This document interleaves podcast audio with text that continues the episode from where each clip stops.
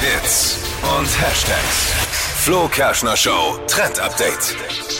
Auf TikTok, da schreien gerade super viele User, tu das bitte nicht. Denn, äh, denn? einige folgen gerade Hailey Bieber und sie hat sich die Haare abgeschnitten. Und zwar so kurz, so bis auf Kinnlänge. Und jetzt ist eben passiert, dass viele Fans das zu Hause nachgemacht haben und sich die Haare selbst abgeschnitten haben.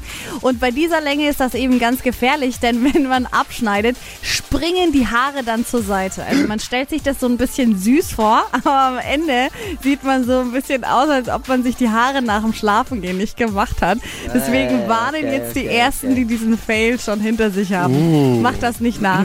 Und wenn ihr so eine Frisur haben wollt, dann schaut lieber mal beim Friseur vorbei. Das ist eine, eine sehr gute Sache. Ein Sicherheitshinweis Ja, quasi ist auch wirklich immer. ein Sicherheitshinweis.